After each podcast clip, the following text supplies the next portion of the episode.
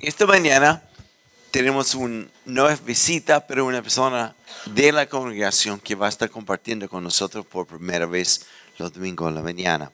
Su nombre es Pablo Vergara. Pablo ha estado con nosotros por un par de años y nos conocemos desde, él tenía un aporte más o menos así, así que no es un extraño para mí y es un hombre que Dios ha usado mucho en el área de empresa, pero particularmente su corazón está en el llamado que Dios ha puesto sobre su vida junto con su esposa Andrea.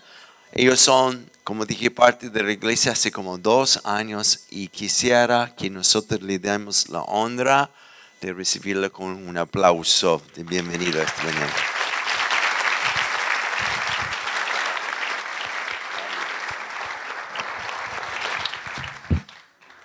Buenos días. ¿Trajeron sus Biblias? A ver, muéstrenmela. Levanten sus Biblias. A ver, ¿cuántos son tecnológicos o cuántos son libreros? Si no tienes tus Biblias, te tengo muy buen dato, pero después lo conversamos. Vayan buscando en Jeremías, capítulo 13.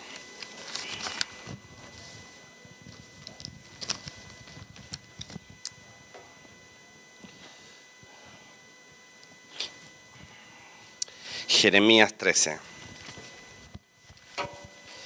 Hoy es un día particularmente 13, Jeremías 13. Especial para mí, no, no solamente porque comparto, sino porque hoy cumplo 12 años de matrimonio con la rubia preciosa que está por ahí dejando los hijos, así que es especial. este, gracias, gracias. No, para ella por aguantarme. si gustas anotar ahí, eh, la lección de hoy se llama Tu posición revela tu posesión. Y cuando muchas veces entendemos que somos cristianos, nos vamos dando cuenta que Dios nos ha dado una particularidad de ser llamado hijo de Él. Y cuando entramos y entramos a este circuito de rutina cristiana, nos, vamos dando cuenta lentamente de que no somos unos clones. La religión nos enseña a que nos vistamos de una forma igual, que hablemos del mismo lenguaje, que actuemos, pero el reino de Dios excede esas cosas. El reino se hace en la individualidad de cada uno de nosotros. Dios te ha creado único.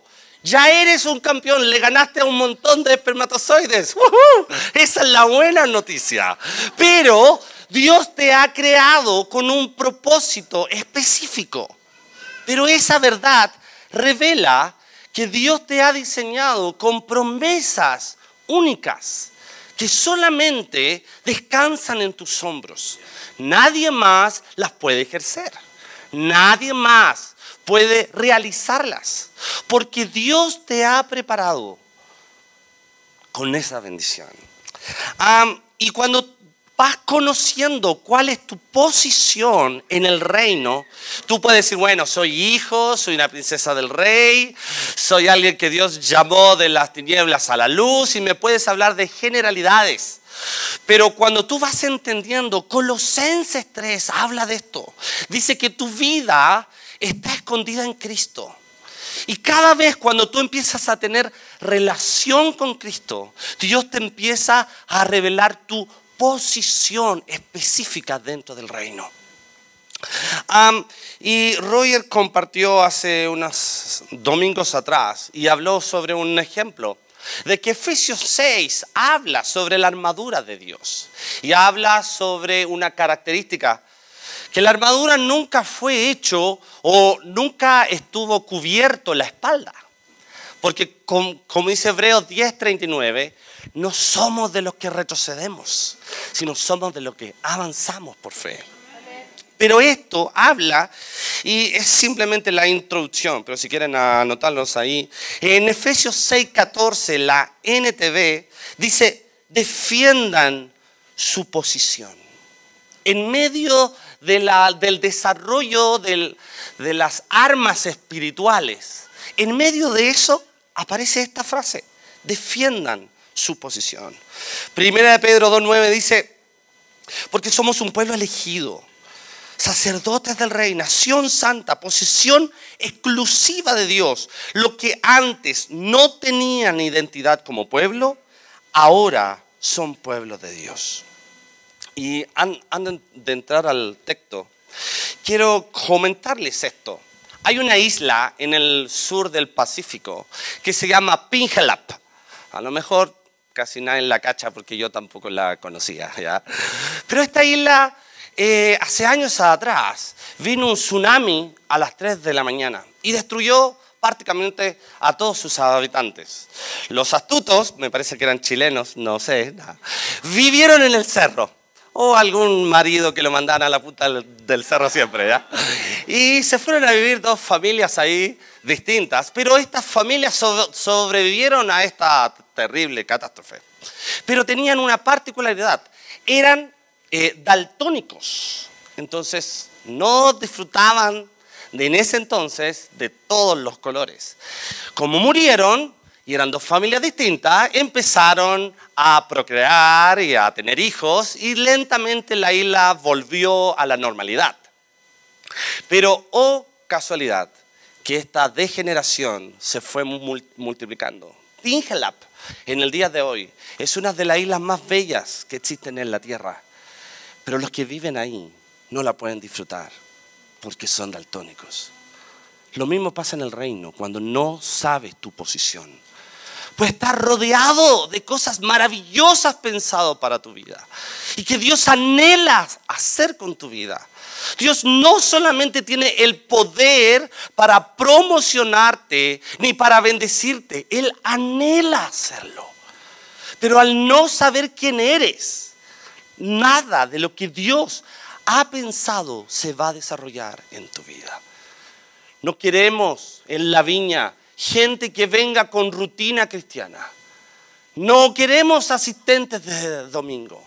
Queremos gente que se meta en el reino de Dios y que entienda la profundidad del que Dios te ha preparado con un diseño fantástico y glorioso y único.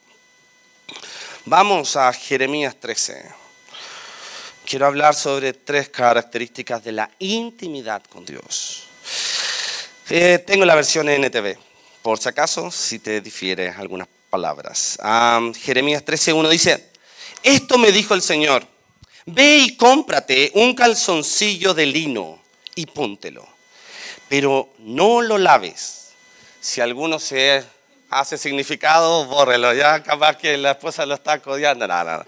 Este, ve y no lo laves. Así que compré el calzoncillo como me indicó el Señor y me lo puse. Versículo 3. Luego el Señor me dijo, me dio otro mensaje. Toma el calzoncillo que tienes puesto y ve al río Éufrates. Allí escóndelo en un agujero entre las rocas. Así que fui y lo escondí junto al Éufrates, como el Señor me había indicado. Mucho tiempo después, el Señor me dijo, regresa al Éufrates y toma el calzoncillo que te dije que escondieras. Así que fui al Éufrates y lo saqué del agujero donde lo había escondido. Pero ahora estaba podrido y deshecho. El calzoncillo ya no servía para nada. Versículo 8. Entonces recibí este mensaje del Señor. Así dice el Señor. Esto muestra cómo pudre el orgullo de Judá y Jerusalén. Esta gente malvada se niega a escucharme. Tercamente siguen sus propios deseos y rinden cultos a otros dioses. Por tanto, se volverán como este calzoncillo. No servirán para nada. Tal como el calzoncillo se adhiere a la cintura del hombre Así he creado a Judá y a Israel para que se aferren a mí, dice el Señor. Iban a ser, y atención con esto, iban a ser mi pueblo, mi orgullo, mi gloria y un honor para mi nombre, pero no quisieron escucharme. Quiero hablar sobre tres características de la intimidad con Dios. Punto número uno, la verdadera identidad con Dios revela tu posición. Dios te ha creado simplemente, como dice acá, para estar adherido a Él. Dios te anhela. Dios canta por ti. Dios te espera en la mañana. No solamente Él quiere bendecirte, Él quiere tener una relación contigo. Porque tu vida está escondida en Él. Esta es la primera idea cuando Jesús habla de este diseño de Dios. Y quiero abrir un paréntesis ahí. Y para entender la profundidad de esto, consultarles que venga a su mente cómo se llamaba el primer hombre que Dios creó. Ya, ah, dejo tres segundos, la respuesta es absolutamente fácil. Ya, si tú respondes que es Adán, por favor en marzo inscríbete en la escuela teológica porque no cacháis nada, ¿ya? No fue Adán el primer hombre que Dios creó. Y no tengo la Biblia mormona por si acaso, ¿ya? Este, el primer hombre que Dios creó, que aparece en tu Biblia, se llama que Dios tomó el barro y sopló su espíritu y lo llamó alma viviente. Este ser estaba en completa relación con Dios. Nada se interponía. Y Dios declaró sobre él su autoridad y su dominio. Y él delegó confianza en él para que él desarrollara tareas. Dios delega en él su favor. Este hombre decide pecar. Y Dios le tiene que cambiar la identidad. Y ahí lo nombra Adán. Adán en hebreo significa tierra sin conocimiento, polvo sin revelación. Y desde ese entonces Dios se tuvo que autorrevelar. En el tabernáculo Dios mandó la ley y la ley dice, no harás, no harás, no harás, no harás. Y tú y yo, cochinos pecadores, hacemos, hacemos y hacemos. Porque la ley no fue hecho para que tuviéramos conciencia que podemos agradar a Dios o salvarnos sino la ley fue hecha para que entendiéramos que necesitamos un Salvador. De ahí vino Jesús y la gracia se abrió. Y el mismo eh, verbo en griego que cuando está la identidad de Jesús y se abre el cielo sin antes que Jesús hubiese hecho un milagro y sin antes que él predicara o dijera algo, el Padre dijo, este es mi Hijo amado, que yo tengo contentamiento. Ese mismo verbo que cuando el cielo se raja y se abre, es el misma apertura que sucedió en el velo cuando Jesús muere. El velo se raja y es el favor del Padre a través de su creación, a través de sus hijos. Dios te mira y no tienes que hacer nada para agradar a Dios porque ya eres hijo. Dios dice y dictamina sobre tu vida, este es mi hijo amado. Tal vez tu posición, eh, tu padre terrenal nunca te sentó y te miró a los ojos y te, eh, abrió su corazón y dijo, tú eres mi orgullo, tú eres mi orgullo. No importa lo que haces o dejas de hacer. Siento orgullo por lo que tú eres. Tú eres mi gloria. Cuando te vean a ti, me van a ver a mí. Eso dice el Padre a través de tu vida. El diseño del pueblo de Dios y lo que dice acá, Dios dice, ustedes iban a ser mi pueblo. Yo los diseñé para que fueran mi orgullo. Dios siente orgullo por ti, porque la religión nos enseña unas normas de hacer. Como dije, tenemos que vestirnos de esta forma, hablar de esta forma, repetir esta forma, y si no alcanzas a hacer, entonces no eres. Y el reino es completamente distinto. El Padre rajó el velo y hoy siente placer en estar contigo. Esa es tu verdadera riqueza. No tienes que cumplir normas. No tienes que fijarte en tu pasado ni en tu pecado. Si el enemigo viene a recordarte tu pasado, es muy simple, recuérdale su futuro. Ya está vencido, eres libre y ninguna condenación hay para los que están en Cristo Jesús. Si yo suelto esta Biblia, hay una ley que opera en esto, que es la ley de gravedad. Yo suelto y se cae. Pero cuando me subo a un avión, me someto a otra ley, la ley de la aerodinámica. Y me subo bueno, algunas veces se cae, pero en, lo general nunca se cae, porque estoy sometido a otra ley. Ahí entendemos este versículo. Ningún 8.1, ninguna condenación hay para los que estamos en Cristo Jesús, los que no andan bajo la ley del pecado y de vida, de las reglas, sino bajo la ley del espíritu y vida. Esta es tu posición. La vida en el Espíritu, cuando Dios sopla, mira, y esto es interesante, cuando el alma viviente en la creación, Dios sopla de su Espíritu y vive en el Nuevo Testamento. Esa vida en el Espíritu de Nicodemo, la pregunta de Nicodemo, y Jesús dice, tienes que nacer de nuevo. En griego es Zoe, es la vida en el Espíritu. Ahora, ¿qué es lo loco? Que Zoe cuando Pablo revela, de modo que si alguno está en Cristo, nueva criatura es. Todo lo viejo pasó, aquí todo hecho nuevo. En griego hay una figura en el griego que dice, todo lo que tú eras, Adán, pasó, tú ahora eres alma viviente. Completa conexión con Dios. Por eso que Dios dice, o sea, Hebreo dice, ¿pecaste? Tienes un problema, entra confiadamente al trono de la gracia. Mis hijos, yo estoy en la librería y, tengo al medio una oficina y de repente estoy negociando cosas con proveedores o compradores. El único que no toca la puerta, el único que no llama a, a mi teléfono, los únicos que pueden entrar libremente e interrumpir, no importa quién sea, ¿sabe quiénes son? Mis hijos paro todo lo que sea por ellos. ¿Cuánto más el reino cuando necesitas algo? No vivas en condenación. No vivas diciendo, no puedo, no tengo y no sé, porque eso te paraliza. ¿Qué es lo que te paraliza? Un conflicto de fe. Tu pecado mascota, ese que dice, te entrego todo, pero este no, es mi pecado regalón, ¿ah? es mi pecado mascota. Y lo alimentas y e, e, eres un pecado lovet, ¿ah? ¿cachai? ¿no? Como mi pecado lovet ahí, y lo tienes ahí, ¿ah? y es como, y es como, tu pecado es simplemente una falta de rendición por un conflicto de fe.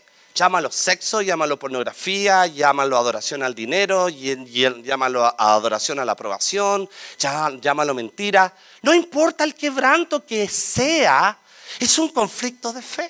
¿Por qué? Porque no has entendido cuál es tu posición. ¿Qué se revela esto? Cuando tienes verdadera intimidad con el Padre, vas entendiendo cuál es tu posición. Si yo te pregunto, ¿quién eres? ¿Qué me dirías? ¿Cuál es tu lugar del reino? ¿Cuál es esa promesa específica que Dios te ha dado para que desarrolles en este tiempo? ¿Cuál es? No, no, no, espérame. Tengo tres años en el Instituto Bíblico de Pablo Hop. Hice la escuela del reino ya, estoy calificado. Sí, pero más allá de eso, este es el segundo punto. La verdadera intimidad con Dios revela tu posesión, tu posesión. Esto de posesión automáticamente, permiso, se nos vienen bienes tan tangibles o lo que tú tienes o lo financiero o tus propiedades, no tienen nada que ver. Cuando tú sabes quién eres en Dios, Dios empieza a revelar en tu corazón tus posesiones. Y tus posesiones son aquellas palabras y promesas únicas que Dios tiene sobre tu vida. Si yo te pregunto qué es fe, automáticamente la certeza lo espera lo mucho que no se ve. O no, sean sinceros, sí. Pero fe, dice Romano, es escuchar a Dios. La NBI, la Reina Valera, Dice, la fe viene por el oír, escuchar. Pero en otras versiones dice, la fe es escuchar a Dios. Es muy significativo, porque ese verbo es es el mismo tiempo verbal cuando Dios se reveló a Moisés y le dijo, yo soy anda por el que yo soy. ¿Y quién me envía? El yo soy. Ese en hebreo es el mismo verbo en Romanos, cuando dice la fe es. Es es el, miren acá, eterno presente. Es el eterno presente. Deja de decirte un secreto. Dios estuvo en tu mañana. Dios estuvo en tu mañana. Él no solamente tiene las soluciones a tus problemas. Él tiene todo creado para que tú emprendas y hagas. Es necesario que tú puedas entender tus posesiones. Nosotros no le agradamos a Dios. Capaz que me maten algunos, pero Tú no te levantas a la mañana y decirles, Dios, te quiero agradar con mi comportamiento, te quiero agradar con mi negocio, te quiero agradar con mi trabajo, te quiero agradar con mi familia. Y luego te asientas por la noche y te pasas un checklist de todo lo que hiciste y dices, ah, Señor, qué bien me siento. Me costó, pero te estoy agradando. A Dios no se le agrada, a Dios se le cree. Porque sin fe es imposible agradar a Dios. Y cuando tú tienes verdadera intimidad, el Padre empieza a revelar lo que tú eres y hacia dónde vas. Y esas son las promesas. Dios empieza a inyectar en tu vida fe. Y la fe es Zoe. Se empieza a desarrollar. Fe es crecimiento. Fe es vida en el espíritu. Vida crece. Si tú tienes un niño y no empieza a crecer, hay algo enfermo en él. La vida se expande, la vida crece. Es el mismo verbo de dinamis. Cuando en hechos Dios habla y dice, cuando venga el Espíritu Santo sobre ustedes, le daré poder. Y este poder es dinamis, que es dinamita, es dínamo para generar luz. Y acá hay algo que me impresiona. Roger compartió sobre la verdad y realidad. Y hace dos domingos atrás yo compartí esto en, otra iglesia y Mateo 11, 12 habla sobre esto y dice, desde los días de Juan el Bautista hasta ahora, el reino de los cielos sufre violencia y solamente los violentos lo arrebatan. Así que todo el gimnasio, muchachos, a hacer pesas. Tenemos que ser violentos, ¿ya? Esto no es así. Cuando tú tienes intimidad con el Padre, verdadera intimidad, Dios empieza a susurrar en tu corazón. Cuando Isaías fue al templo simplemente a buscarle, él tenía una comunión que escuchó a la Trinidad decir, ¿a quién enviaremos? Él estaba cerca por su intimidad. Cuando los siervos de David estuvieron cerca del rey, escucharon que el rey proclamó, me encantaría tomar agua de ese estanque. Solamente los que están verdaderamente cerca de su corazón. Dios empieza a revelar palabras que te definen, promesas que te definen, sueños que te definen. Y siempre estos sueños exceden tus capacidades, exceden tus recursos, porque es Él haciendo en tu vida. Entonces yo te pregunto, dime el tamaño de tus sueños y yo te diré el tamaño de tu Dios. No me digas tu teología, porque como dice nuestro pastor, no podemos enseñar lo que sabemos, pero solamente podemos reproducir lo que somos.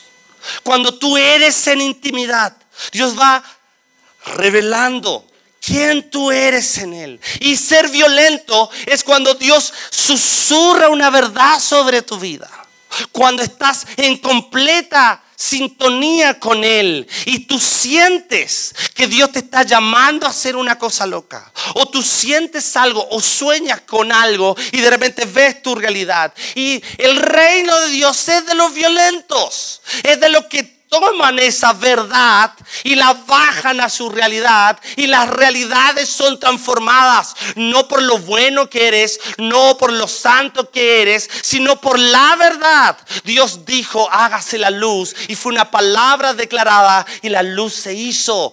La palabra de Dios, el poder de Dios está completamente disponible para tus realidades hoy. No se trata de una rutina cristiana. No se trata de cumplir normas, se trata de intimidad y revelación de fe. Cuando vas entendiendo quién eres y vas teniendo intimidad, Dios va susurrando estas palabras y tú tienes que ser violento, agarrar esa verdad y llevarlas a tu realidad. Tercer punto. La verdadera intimidad con Dios revela tu destino. Y acá he hecho dos cosas. Cuando hablamos de destino para nosotros los canutos, al tiro pensamos en el cielo y en las bodas, y ahí va a estar la noche, ¿sabían, no? No, no.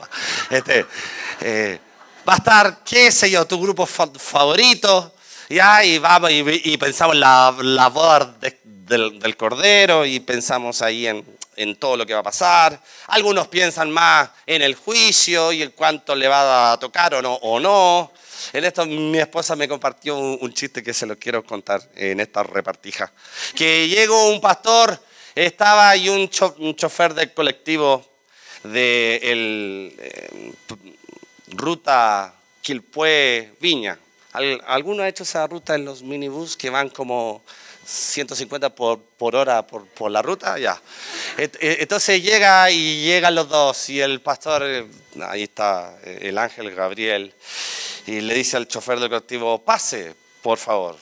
Y lo llevan ahí con todas las filitas, eh, recorriendo las calles y le dice, acá está su mansión, una mansión de 4.500 metros cuadrados, solamente en la casa, ¿cachai? Y, tenía ahí unos ángeles que lo marcaban, era espectacular y el chofer, wow, ¿qué pasó? Entonces el pastor de atrás dijo, si le tocó al chofer, me imagino la casa que me va a tocar a mí, wow. Y llega y de repente hay una eh, media agua, sin puertas, sin luz, sin nadie. Y mira y le dice, creo que te equivocaste. La otra era para mí. Y esta me, toca esto a mí. Y el Gabriel va y, le dice, no, lo que pasa es que cuando tú predicabas, todos se dormían. Pero cuando él manejaba, todos oraban. Así que él, tenía verdadera comunión. Ah al entender nuestro destino, tú vas entendiendo que no es el cielo nuestro destino. Otra herejía que me mando. Algunos de Nuestro destino es realizar las promesas que Dios ha soñado con tu vida. Hoy. Ese es tu destino.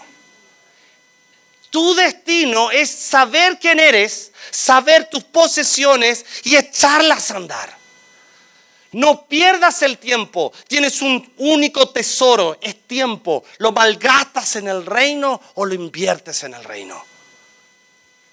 Al cielo encontraremos miles de excusas. No me dieron oportunidad, no, no creyeron en mí, eh, en la iglesia no había espacio, no me dejaron. Y el reino proclama, solamente concéntrate en mí.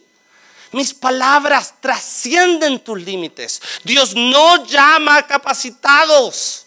Dios capacita al que llama por sus palabras. Entendiendo esto, tú debes entender que nuestro destino es cumplir. Y acá vamos a la idea de Habacuc y de gracia. Déjame hablarte de gracia, un chiquitito. Cuando en Habacuc 2.4 dice, mas el justo por la fe vivirá.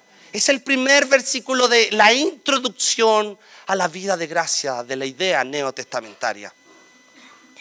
Y ese versículo en hebreo dice lo siguiente, es una figura en hebreo. Para que no cachan cuando hablo de figura y eso, el griego y el hebreo tiene, cuando tú buscas una palabra, es una etimología. Luego hay un sentido que es la oración, pero dos palabras cuando se juntan producen una figura, que En nuestro español es difícil entender esto porque no existe mucho. Pero en este versículo, en hebreo, hay una figura que dice, sobre la base de la fe, el justo se va a desarrollar. La palabra vivir siempre en la Biblia es desarrollo, es crecimiento, es una fuerza activa. Y esto es, tú debes de entender, lo mismo Jesús habló en Juan 15. Permanezcan en mí y yo en ustedes. Una rama no puede producir frutos si la cortan de la vid. Ustedes tampoco pueden ser fructíferos a menos que permanezcan en mí. Ciertamente yo soy la vid y ustedes son las ramas. Los que permanecen en mí y yo en ellos producirán muchos frutos porque separado de mí nada puedes hacer. Juan 15, 4 y 5. Dios te ha creado especial como este calzoncillo de lino, que era lo más fino, para que te aferres a Él. Pero, cuando te escondes, cuando vives en temor, cuando no entiendes quién eres y cuáles son las promesas que Dios ha declarado sobre tu vida, te escondes. Te escondes en tus trabajos, te escondes en tu universidad, te escondes en tu familia y puedes hablar del cristianismo, pero cuando no hablas las promesas de Dios, te estás escondiendo. No importa si vienes de rutina a rutina cristiana o de congreso y congreso, y no importa si compras libros y libros de los últimos top predicadores.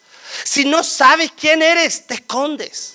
Y cuando te escondes, va a pasar el tiempo y todo lo que fue creado hermoso con tu vida no sirve para nada. Lo mismo sucede cuando la rama se desconecta de beber en la vid. Tú no produces los frutos. Y eso es el conflicto y el equilibrio de la adoración. ¿Por qué digo esto? Porque el primer destino es esto, es vivir, conocer las palabras de fe y desarrollarlo. Y los segundos destinos fuimos creados para adorar uno de nuestros valores centrales en la viña. Pero en este equilibrio de conocimiento es la adoración. ¿Por qué? Mira, me voy a subir acá, quiero ser bien gráfico. Para que todos me, vean. ¿Me voy a sacar la ropa ahora? No, no, no. El tema es, adoración es esto. Cuando la Biblia habla de adoración, hay una imagen que cuando tú la buscas en griego hay dos terminologías. Una es postrarse y otra es estar cerca del rostro con intimidad.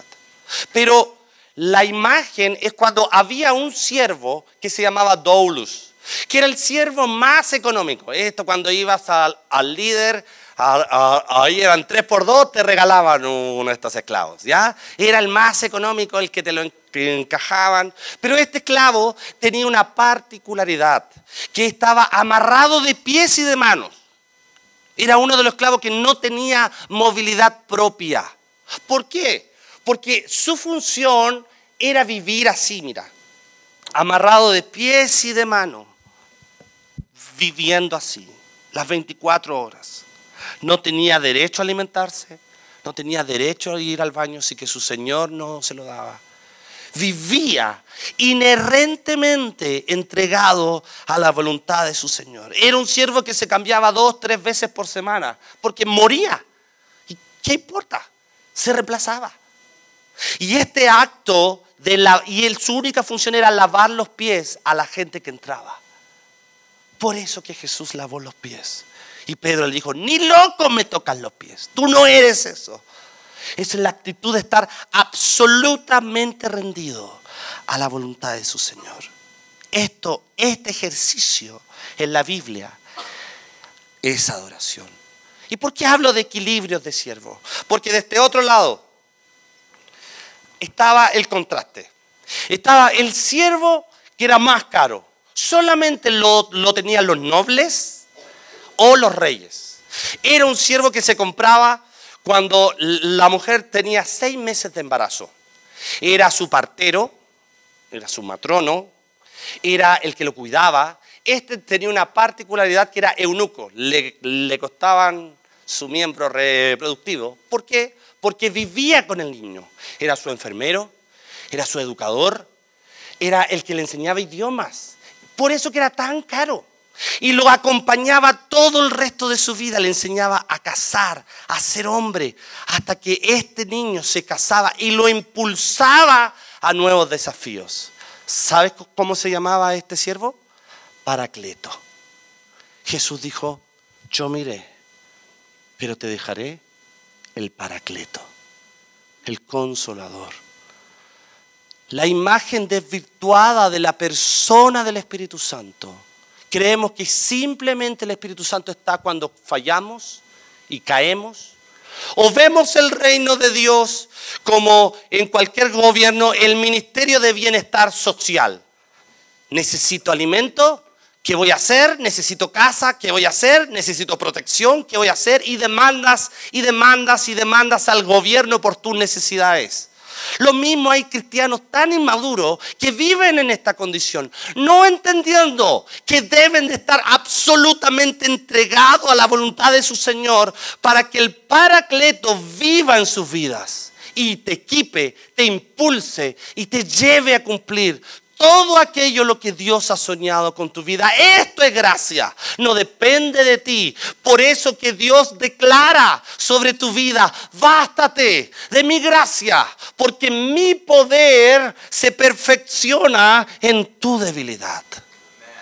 Debemos entender qué somos y cuál es nuestra posición. Porque cuando lo desvirtuamos, en vez de estar absolutamente rendidos, empezamos a creer que nosotros hacemos, que nosotros nos impulsamos por nuestra experiencia evangélica, por nuestro conocimiento teológico o, por lo que realmente somos en nuestra vida normal si no dejares padre, madre y te rindieras absolutamente, dijo Jesús.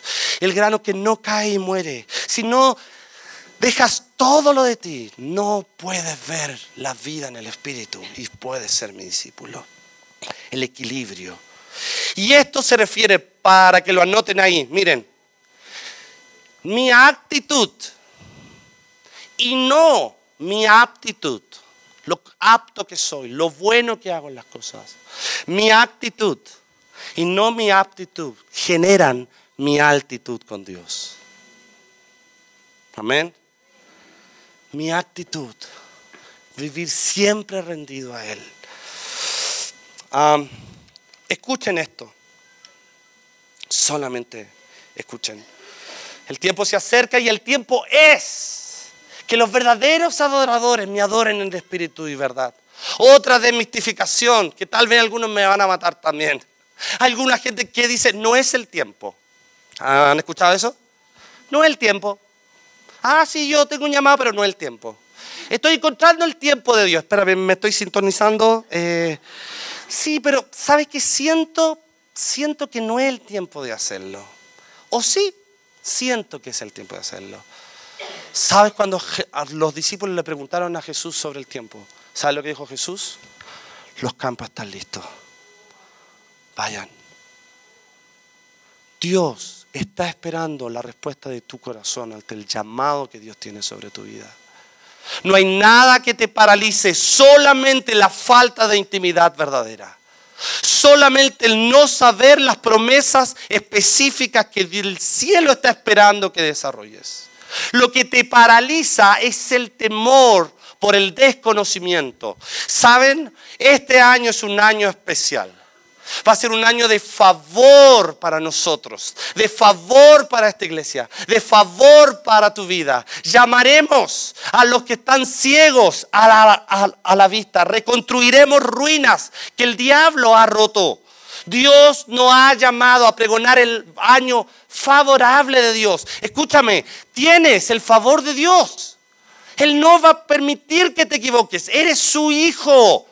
Dale. Si tienes intimidad y sientes un sueño, no pierdas más tiempo. Vidas se están perdiendo por tu falta de fe. Desarrollos se están perdiendo por tu vida de temor. Ese que no siento o no es el tiempo es justificaciones de vivir una mentalidad de esclavo. Dios te ha declarado, Moisés vivía constantemente, si tú no vas, yo, yo no voy. Si tú no, si tú no me das la certeza que tú no vas, yo no quiero ir. Jesús en el mismo Juan 15 declaró, yo ya no te llamaré más siervo, porque siervo no sabe lo que hace su Señor.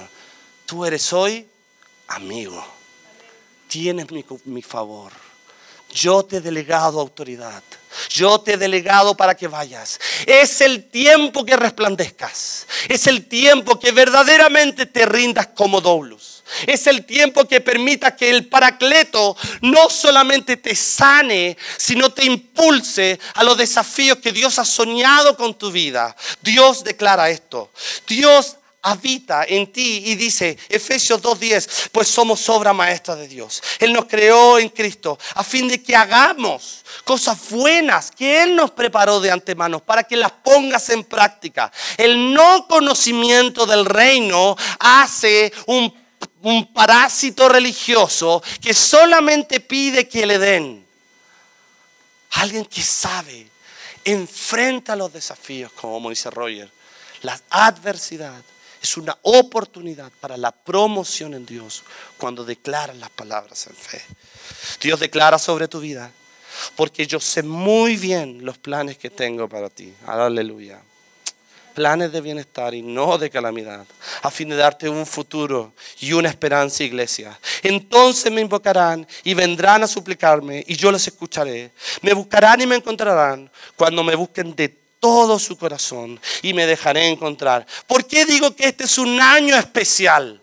Porque este año pasa algo muy loco. ¿Cuál es la frase que en el Antiguo Testamento Yahvé dijo repetidamente a su pueblo? Y Jesús les dijo y les machacó y les machacó a sus discípulos. ¿Cuál es la frase? ¿Qué piensan ustedes? Les hago pensar. La frase que Jesús más dijo Dios en el Antiguo Testamento y Jesús que más nos reveló es no temas. No temas. Esa frase no temas es cree de todo tu corazón en mí. Yo soy tu autosuficiente. Yo tengo amor inagotable. Y yo tengo, escúchame bien esto, amor indecepcionable para ti. Yo tengo amor indecepcionable. Yo tengo amor inagotable. Yo no te he creado simplemente para que vengas. Yo te he creado para grandes cosas. Y este año es particularmente especial. Porque este año la palabra no temas aparece 366 veces en la Biblia. Este año estamos en año bisiesto. Hay 366 días. Escúchame esto, un no temas de Dios para cada día de tu vida. Un no temas de Dios para cada situación que estás enfrentando. Un no temas de Dios para cada imposible. Es necesario y el cielo te clama que vengas a rendirte completamente. Para terminar, escuchen esto. Romanos 8:19. La creación espera con gran impaciencia el momento que se manifieste claramente que somos hijos de Dios. ¡Wow! Te lo voy a volver a leer. Lo que Chile necesita, lo que las Condes necesitan, lo que tu familia necesita, lo que tus compañeros de trabajo necesitan, es que la creación, todo lo que te rodea, espera con gran impaciencia el momento en que se manifieste claramente que somos hijos de Dios. La necesidad del medio anhela que te reveles quién eres. La necesidad social que tú vives en medio de las relaciones que Dios te ha permitido tener, anhela que te reveles como hijo, no como un canuto, no que sepas Biblia. ¿Quién eres? ¿Quién eres? Deja de perder el tiempo en tantas cosas. Puedes ser tan pobre que lo único que tengas es éxito en tu empresa o dinero. Puedes ser tan pobre que lo único que tengas es bienestar. Tú fuiste creado con propósito. Dios soñó con tu vida. Dios te declara que Él te ha creado para que te aferres a Él.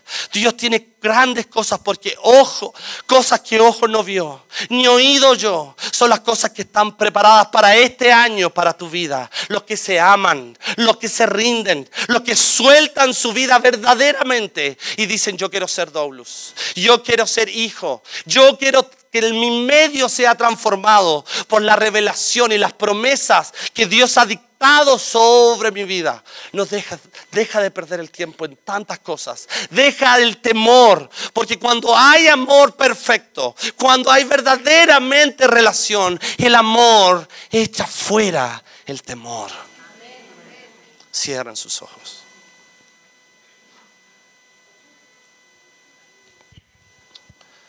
Tal vez nunca has escuchado esto, que tú tienes posesiones. El diablo ha intentado hurtarte, robarte, marginarte. Han declarado sobre tu vida otras identidades. Pero en el nombre del Señor, yo quiero pedir ahora que Espíritu Santo ven.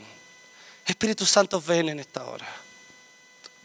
¿Por qué has vivido constantemente con temor? Si Dios te ha declarado un propósito y un sueño.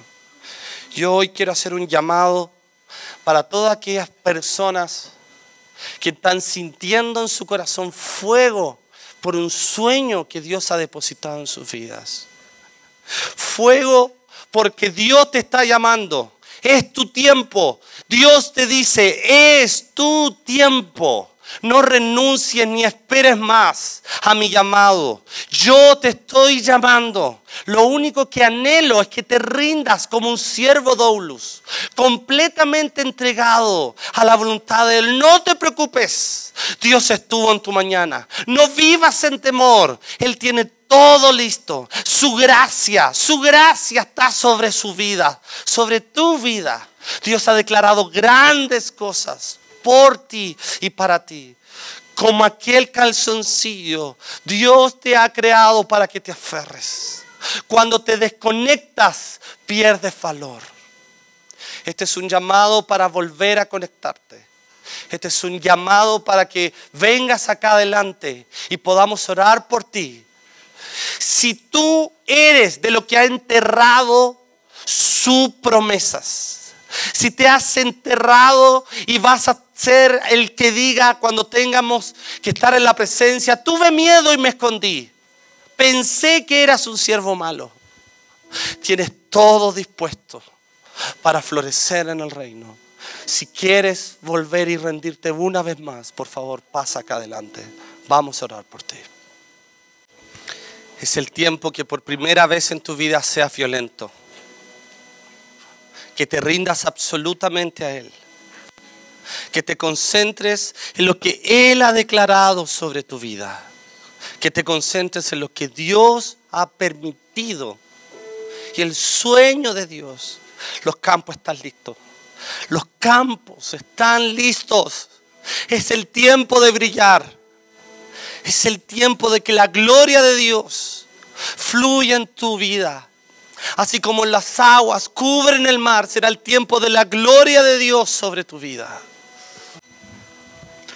Los demás que están sentados, no es una manipulación, pero si de una forma u otra Dios también está hablando contigo. Yo quiero pedir que te pongas de pie. Hay tremendos desafíos que Dios tiene para nosotros este año. Me encantó que Pablo enfatizó esto. Este año, este año, este año. Yo no veo 100%, pero lo que sí veo me pone loco. Se requiere que estemos conectados al Padre Tal como dije hace un par de domingos atrás, Dios no quiere una iglesia de puras hojas, sino que tengamos fruto.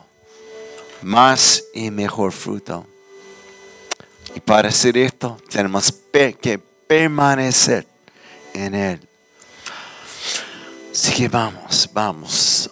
Yo te invito donde estés, que extiende tus manos hacia el papá.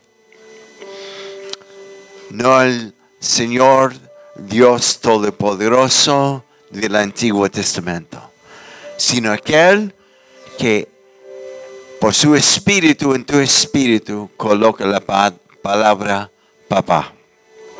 Abba, Abba, Abba. Aleluya.